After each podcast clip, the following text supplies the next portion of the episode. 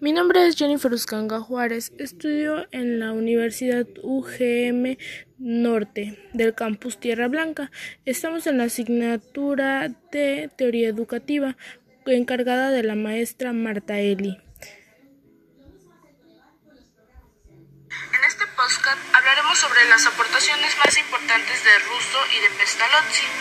Russo, uno de los autores más importantes de la pedagogía, llamado El Emilio, en donde presentaba cómo sería su plan de educación.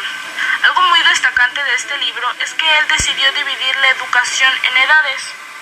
Una de ellas fue en la pubertad, en la que él dijo que los niños aprenderían mejor si exploráramos la naturaleza.